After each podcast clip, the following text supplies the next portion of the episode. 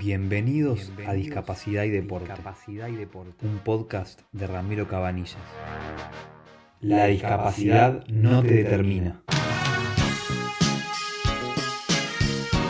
¿Alguna vez te pusiste en los zapatos de una persona con discapacidad? ¿Sabías que muchos salieron adelante gracias al deporte, a su determinación, confianza y fe? Quédate con nosotros y descubrilo.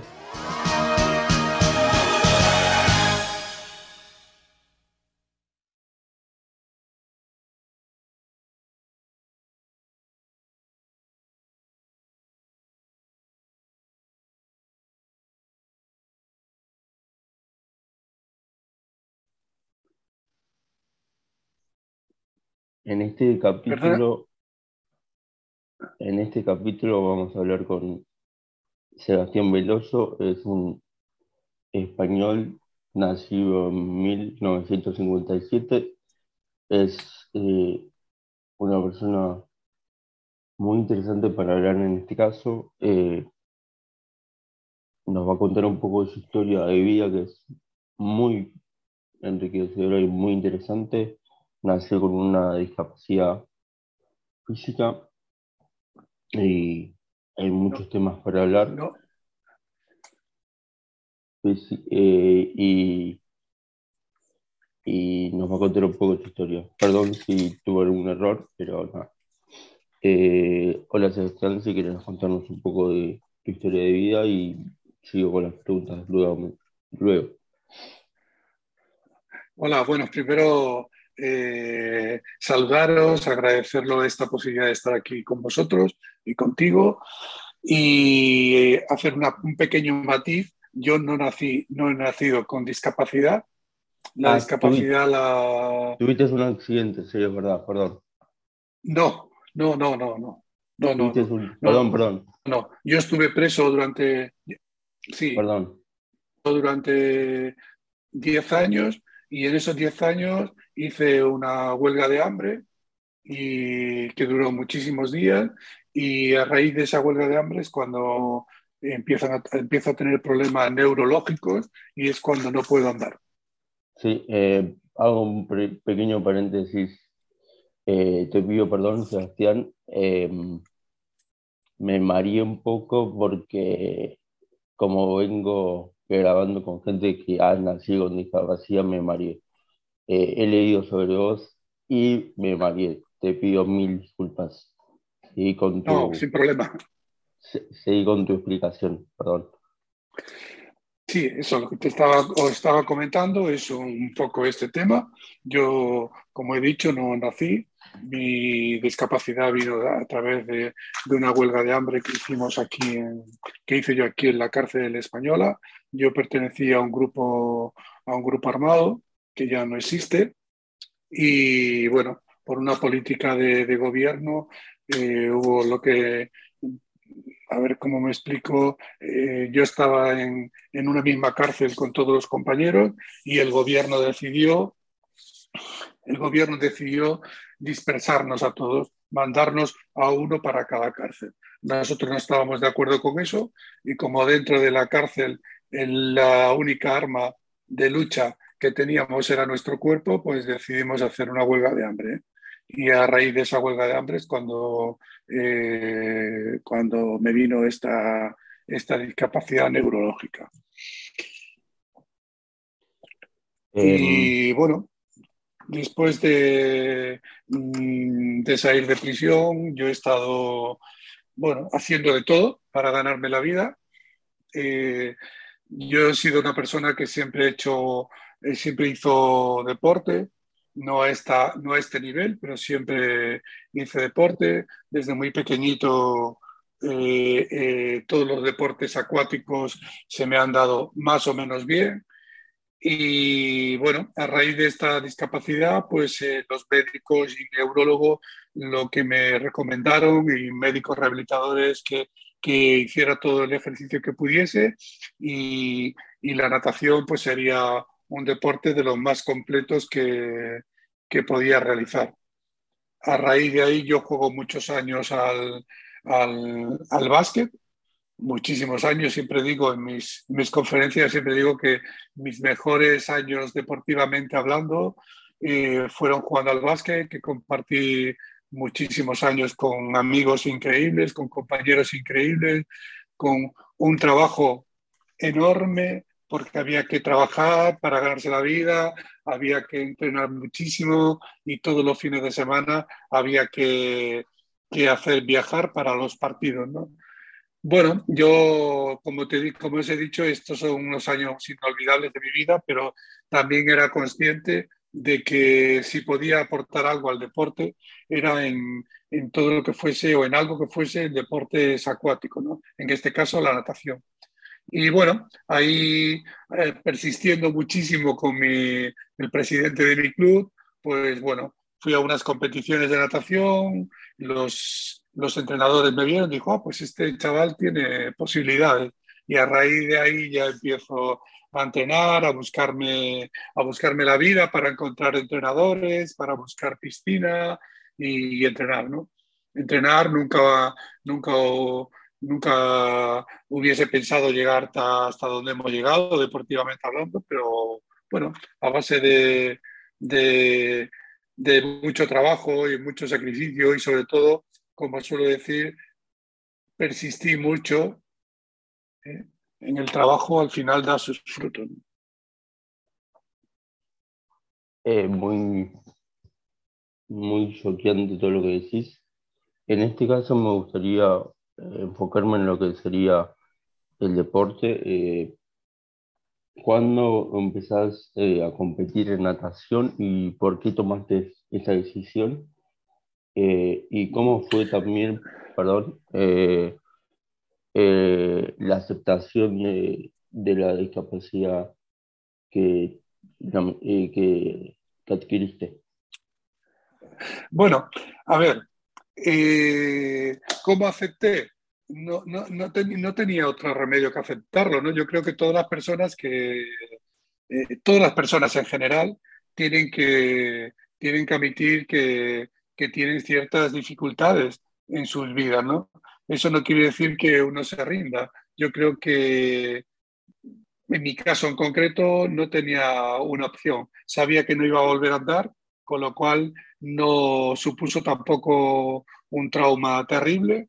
Lo único que me hizo es decir, bueno, cambiar mi forma de ver la vida y saber que lo que otros podían conseguir con, con un esfuerzo, yo tendría que redoblar el mío para conseguirlo, ¿no? Y a nivel de, deporte, para mí se abrieron muchísimas puertas. Es verdad que me costó muchísimo trabajo romper muchísimas barreras, tanto familiares como de, amigos e incluso institucionales, ¿no? Porque te ven en silla de ruedas y dicen, bueno, sí, qué bien que, que nos alegramos mucho de que te muevas, pero, pero yo quería algo más que salir de casa, ¿no? Sabía que si podía aportar algo al deporte paralímpico tenía que, convencer a muchísima gente, sobre todo a nivel familiar, ¿no? porque eh, este deporte roba muchísimo tiempo. Y eso, digamos, fue, fue un cambio radical en mi vida. Yo vengo nadando con la selección española desde el año 97. Desde el año 94 yo estoy nadando duro pero en el año 97 es cuando empiezo a formar parte con, con, como miembro del, del, equipo paralímpico español. Me quedo sin palabras, unos 25 años nada más, sin nada menos. Pocos, sí. pocos. Sí, bueno, tengo muchos compatriotas tuyos eh, argentinos que ya me dicen que soy el padre del paralimpismo. Sí que yo ya voy seguramente, seguramente sé quién, sé quién son. Eh, me quiero quedar un poco en, en, lo que vos dijiste al principio, eh, queda resonando en mi cabeza. Eh, ¿Vos pensás que la discapacidad es un tabú en la sociedad de hoy en día? Bueno, yo Eh, creo que estamos avanzando, que seguimos avanzando muchísimo desde que yo adquirí esta discapacidad hasta ahora. El mundo ha evolucionado muchísimo, muchísimo. Sí que en cierto aspecto eh, sigue siendo un, un poco un tabú, ¿no? Pero yo creo que es, es misión, es misión, es trabajo nuestro de las personas que padecemos algún tipo de discapacidad pelear para que, para que nos vean de igual a igual, no que nos vean con, con lástima, no que nos vean con, con condescendencia, ¿no? Yo creo que, y yo me peleo mucho con, me peleo, vamos, y hablo mucho con compañeros más jóvenes con discapacidad que creo que siempre les digo, tenemos que pelear nosotros, tenemos que protestar nosotros, porque el que no tiene ningún tipo de discapacidad no tiene las necesidades nuestras. Por eso digo que tabú, bueno, en, ciertos, en ciertas sociedades puede seguir siendo algo de tabú, pero somos nosotros los que tenemos que romper todas esas barreras. Eh, no puedo estar tan de acuerdo. Eh, según tu experiencia, eh, qué es lo que, sigue faltando y cómo fue tu, lucha eh, en, tus primeros años en los que veías que, que faltaba un montón en, en, lo deportivo. También, seguramente. Pues mira, es una lucha constante, ¿eh? aún hoy sigue siendo. Pero sigue siendo una lucha porque la vida es una lucha continua. Cuando resuelves un problema surge otro eso es lo que ha hecho que, hayamos avanzado como, como, especie y como ser humano, ¿no? La vida es un continuo problema, solucionas uno y te viene otro. En este caso en concreto, como os he dicho antes, eh, tuve que pelearme muchísimo con, con bueno, con, el, no tanto como con la sociedad, sino como entidades, ¿no? Como las federaciones, buscar, eh, buscarme los, los, medios para, para, poder entrenar, que me permitieran acceder a una piscina a los horarios que yo podía entrenar, buscar un entrenador.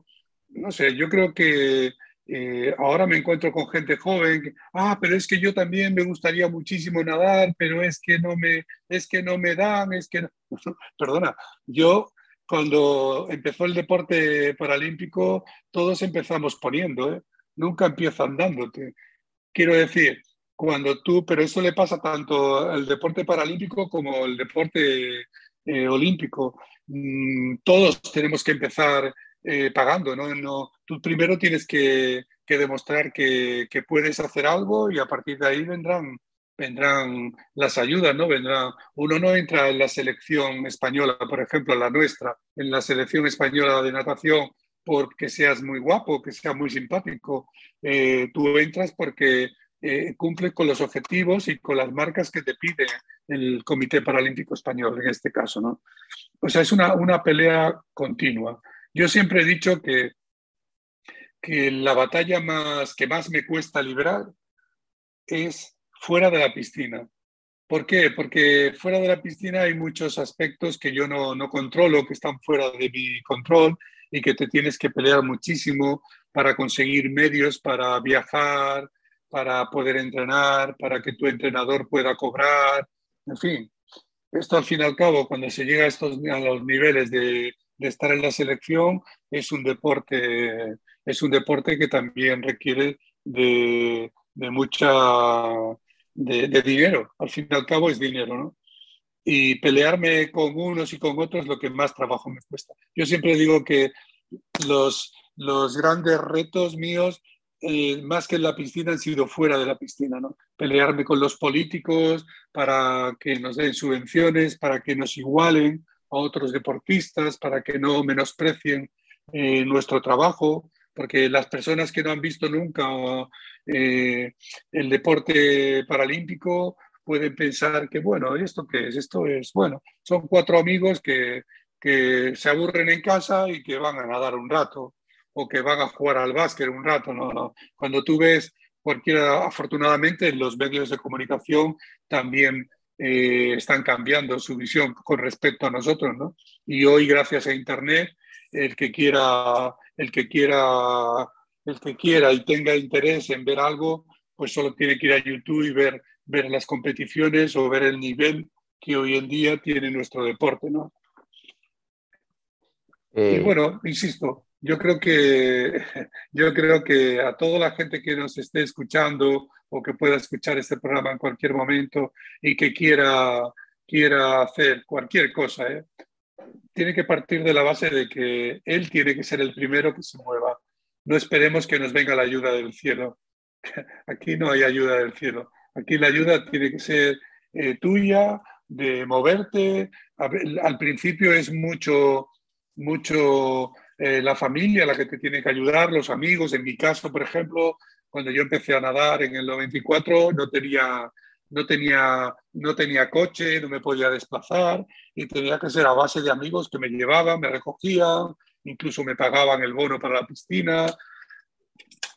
O sea, que el que quiera hacer algo, eh, yo creo que, que, tiene que salir de, de, de, su casa, ya sea la discapacidad que tenga, cualquiera, y buscar amigos, buscar gente que colabore con él, sobre todo ponerle mucho, mucho énfasis, mucho cariño a lo que quieras hacer. Los medios siempre aparecen, ¿eh? de una forma u otra. Sebastián, perdón, te, casi te, te interrumpo. Estoy eh, totalmente de acuerdo con lo que decís. Eh, si uno tiene un objetivo o algunas metas, eh, no, van a, no van a llegar porque esté el deseo, claramente. Eh, por ejemplo, eh, para, en mi caso, para, yo empecé este podcast porque era en plena pandemia y necesitaba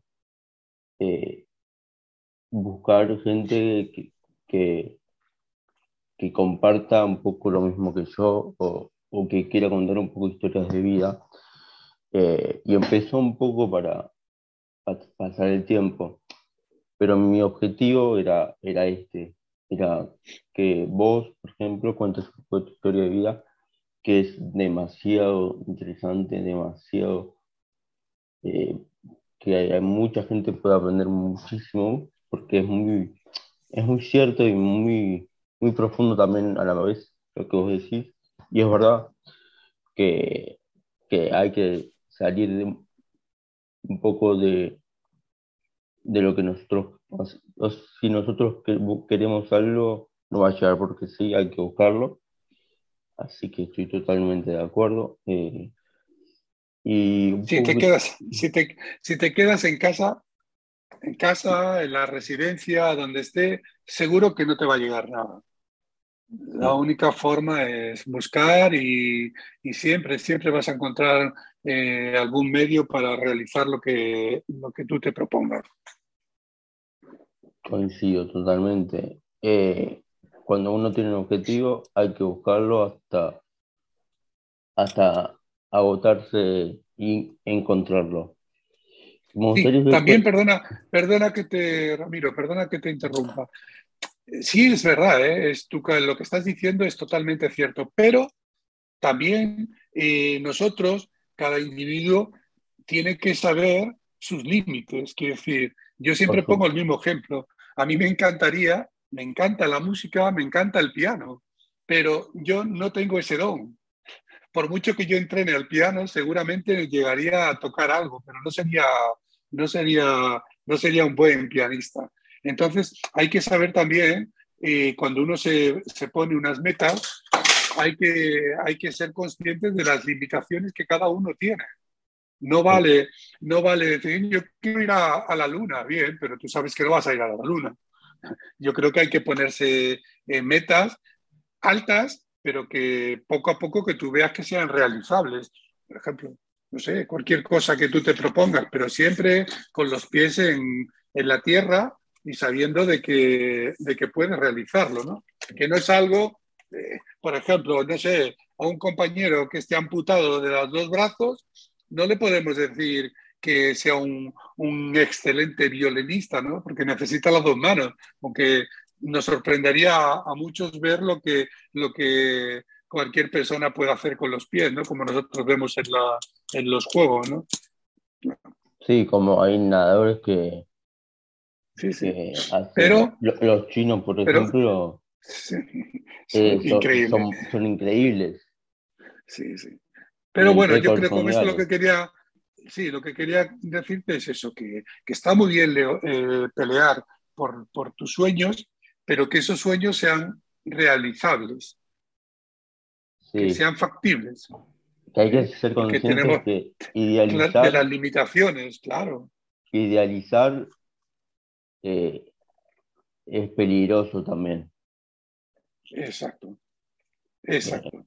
A mí mucha gente cuando me dicen, es que mi hijo, me encuentro con muchísima gente, es que mi hijo que va en silla de rueda, pues que no es, no, yo le digo, lo pongo, le pongo, le pongo como ejemplo, como tú haces, porque no sé qué, no sé cuánto, y digo, vamos a ver, señora, su hijo al final me va a terminar odiando, porque a lo mejor él no es un buen nadador, pero a lo mejor es un buen ebanista, un buen fontanero o es un buen ingeniero. No todo el mundo tiene que ser porque ser deportista de élite, ¿sabes? Sí, también hay que entender que cada uno tiene intereses distintos. Claro, claro, pero muchas veces se tiende a, socialmente a cada, cuando ves a alguien en silla de rueda, eh, ves a otro en silla de ruedas, que aquel hace esto, ¿tú por qué no haces? ¿no? Porque por la misma regla de tres que a dos personas que no tienen discapacidad ninguna no le pides lo mismo, ¿no? totalmente. Pero también, por otro lado, eh, también me gustaría de este lado incentivar a que personas con discapacidad hagan deporte porque es un medio eh, para para salir un poco de la burbuja y no de la burbuja, pero para, eh, para encontrar un poco eh, de paz. sí, Ramiro, sí, Ramiro, lo mismo te vale el deporte como te puede valer la literatura, te puede valer la, el yoga. O sea, lo importante aquí es no quedarse en casa insisto muchísimo, eh, el deporte está bien porque te mantiene físicamente, pero como te he dicho antes, no todo el mundo tiene que ser el mejor nadador, no todo el mundo tiene que ser el que levante más peso, no todo el mundo tiene que ser campeón de nada. Ya somos campeones cada uno de nuestra vida, porque hay que seguir peleando día a día. Y eso es muy importante, ¿no? Que lo tengamos claro. El deporte es bueno porque te mantiene, te mantiene saludable, pero no hace falta irse a una piscina ni a un pabellón. Si yo estoy en silla de rueda y necesito moverme, puedo hacer 100.000 cosas sin necesidad de, decir el deporte como, como un método de vida. ¿no? Sí, es buscar y ver, qué, nos gusta más, básicamente. Exacto. Eh, me gustaría que cuentes un poco, eh, me fui un poco del tema, eh, tu vida deportiva eh, en pocos minutos y después me gustaría terminar con dos preguntas. Ah, bueno, mi vida deportiva. Bueno, como ya hemos dicho, yo empiezo en la selección española, estoy desde el año 97, si no recuerdo, 97-98. Eh, ya he estado en, en, seis Juegos Paralímpicos, empecé en Sydney y estamos, eh, fuimos a Tokio eh, junto con, un compañero eh, de parálisis cerebral se llama Richard Oribe. Eh, él y yo somos los españoles con más medallas de oro de la historia de España. Tenemos los dos, tenemos los dos 16 medallas y los dos tenemos 8 de oro. como yo siempre digo, eso ya es pasado, hay que seguir, hay que seguir peleando. Eh, hay que seguir peleándola. Y bueno, aparte de, esas, de esas 16 medallas, para mí lo más importante de esto es las posibilidades que me ha dado esas 18 medallas. Me ha dado el que hoy estemos hablando tú y yo aquí para romper barreras, me ha dado la posibilidad de, de ir a colegios, a universidades, a institutos, para que la gente nos pierda lo que hablábamos al principio, romper el tabú de la discapacidad, que no vean que somos enfermos. Eh, yo siempre digo que tener una discapacidad no te hace enfermo. ¿eh? Una discapacidad, pues cada uno tiene la suya, pero no somos enfermos. Ir en silla de ruedas no es sinónimo de enfermo. Y, eso me, me, ha permitido. Seguimos ahí, seguimos peleando y ahora, ahora estoy a vueltas a nivel deportivo, pues eh, ahora acaba hace muy poquitas semanas, hemos vuelto del Campeonato del Mundo que se ha celebrado en la isla de Madeira. Eh, en mi prueba, que es 50 metros libres, quedé sexto del mundo y en el 200 quedé, quedé séptimo, con lo cual me, me, me encuentro muy, muy contento con, con esas posiciones y ahora pues a seguir peleando. Mi, mi, objetivo principal ahora mismo es intentar llegar a mis séptimos juegos que serían en París. Está muy complicado, está muy complicado poder llegar a, los Juegos de, de París. Eh, pues, como tú has dicho antes, nací en el 57, eh, ya voy camino de los 66 años y si llegase a París estaría más cerca de los 69 años. Y un deporte como es la natación requiere muchísimo esfuerzo físico, ¿no? Y bueno, ahí estamos, ahí estamos peleando. Em, ahora vamos a prender un poco las cámaras y me gustaría terminar con dos preguntas. Eh, me hubiese encantado seguir hablando del deporte, pero me, gustó seguir hablando para derribar un poco de los mitos. Eh, y quería terminar con dos preguntas. ¿Cómo ves el mundo actual paralímpico y el mundo de la discapacidad eh, en términos de accesibilidad, difusión, etcétera, etcétera, y eh, qué mensaje final quisieras dar. Eh, empezamos por la primera. dime, recuérdame la primera pregunta, por favor. Eh, ¿Cómo es el mundo del deporte paralímpico en la actualidad?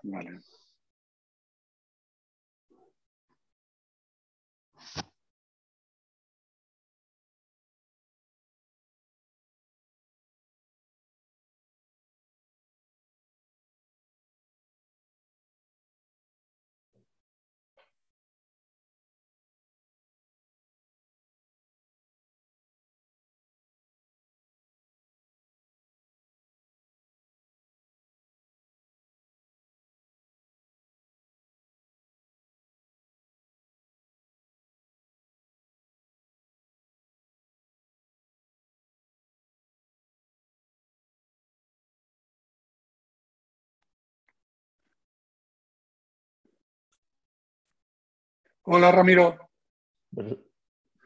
Perdón, se cortó. No pasa nada. Se edita. Se cortó. Eh, bueno, el mundo paralímpico, afortunadamente, desde que yo, desde que yo lo conozco hasta ahora, ha sido un cambio radical. ¿eh? Yo creo que hoy en día, eh, como he dicho antes, que exista Internet que existe Internet, yo creo que ahora somos muy visibles en todas partes. Hasta no hace mucho tiempo, cuando no existía, no existía estas, estos, estas posibilidades, la, las opciones que había de que personas nos vieran realizar nuestro deporte, nuestra competición era prácticamente mínima. Aquí en España, cuando, cuando eran los Juegos Paralímpicos, eh, Televisión Española, eh, dedicaba muy poquito tiempo a, los juegos. ¿no? Gracias a Internet, hoy en día las pruebas se ven desde el principio hasta el final. ¿no? Y luego, a nivel deportivo, a nivel deportivo no tiene nada que ver. Hoy eh, hablo de mi deporte, de la natación. En la, mayor, en la mayor parte de las pruebas que hay, ya estamos muy cerquitas, o sea, andamos eh, a ver cómo me explicaría, ha, subido tanto el nivel que ya no hablamos de diferencia de segundos. En mi deporte ya se habla de centésimas. Yo he estado peleando, mm, yo perdí, por ejemplo, la medalla de, bronce en Tokio por dos décimas de segundo. O sea, no hay nada. No hay nada. Eh, no hay nada. Entonces, esto lejos de, lejos de frustrarme, yo creo que me, me llena de satisfacción, ¿no? Porque yo he, yo he sido parte de ese movimiento y he sido parte eh, de, de todo ese, ese, ese movimiento paralímpico que dejó de ser dejó de ser hace mucho tiempo algo anecdótico para convertirse en deporte en mayúsculas. Deporte en mayúscula y que enseña un montón. Eh, y para, para terminar, me gustaría que des un mensaje final y desde acá, desde Argentina, te mando un gran agradecimiento por el espacio, eh, por estar en, presente acá y por el tiempo también. Nada, darte las gracias a ti por tu paciencia, porque ya llevado muchísimo tiempo intentando conectar y cuando no era una cosa, era una competición, un viaje, las hemos tenido ahí. Eh, mi reflexión es, es, es muy contundente, ¿no? Como hemos estado hablando en estos minutos, lo más importante de todas las personas que nos puedan ver, tengan o no tengan discapacidad, es primero tener un sueño. Sin sueño no se puede vivir. Y una vez de que tengas ese sueño, ir a por él. Insisto, que tengas un sueño que sea realizable para ti. ¿Eh? Seamos, seamos eh, personas eh, que seamos realistas creo que es muy importante tener sueños, pero que esos sueños, aunque te cuesten trabajo, que tú sepas que, puedes realizarlo. Y sobre todo y ante todo, en la vida es, es trabajo, trabajo, persistencia, persistencia, mucha persistencia y tener buen humor, que es lo más importante. Yo cuando me tengo que levantar a las cuatro y media de la mañana o a las cinco de la mañana para ir a entrenar, eh, no puedo levantarme de mal humor porque entonces mi entrenamiento, mi entreno no valdría para nada, ¿no? Yo creo que eso es lo más importante. Insistir, insistir, insistir. Y trabajo, ¿eh? Que hoy a la gente joven tenemos que enseñarle un poco lo que a mí me enseñaron, que las cosas no salen de la nada. Si queremos algo, hay que trabajar. Si queremos algo, hay que insistir y perseguirlo. Eh, coincido sigo lo mismo. Eh, yo tengo un lema que, se me ha ocurrido hace un tiempo, que es la discapacidad no, no te determina y es lo que has dicho en todos estos minutos. Eh, hay que buscar, persistir y bueno, eh, nuevamente todo el tiempo. Y, yo hay, hay, una, hay una, una frase que suelo decir siempre a todos, a toda la gente que me escucha, que sabe mi, mi pasado, que me ha seguido un poco todo, y, digamos que el eslogan es, eh, eh, aprendí, aprendí del pasado, vivo el presente, pero lo más importante es que trabajo para el futuro. Eso es, eso es en todo. Cuando tú quieres ver a una persona que, que, por ejemplo, que le cuelgan una medalla, esa medalla no viene de ahí del aire. Esa medalla es muchísimo trabajo y muchísima persistencia. Por eso digo que hay que aprender del pasado, vivir en el presente, porque es muy importante disfrutarlo y trabajar para el futuro. El futuro que tú y yo ahora mismo hemos puesto una pincelada para que gente que nos pueda escuchar, que tenga problemas, que vea que no está solo, que hay que seguir ahí. no está solo. Eh, desde mi lado, realmente te agradezco eh, me gustaría terminar con, con que si te interesa este contenido, que te pido que lo compartas, que, conozcas más historias de vida, como la de Sebastián.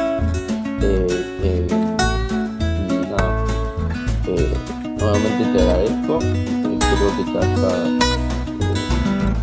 parecido una, un lindo acá te mando un saludo cordial. Y damos por finalizado este, este capítulo más que interesante. Nuevamente te parece interesante este contenido que pido que lo compartas, y para que más gente conozca el mundo paralímpico que es muy, muy interesante y muy apasionante. Seguramente Sebastián lo sabe perfectamente. un saludo desde Argentina hacia España y todos los que nos estén escuchando.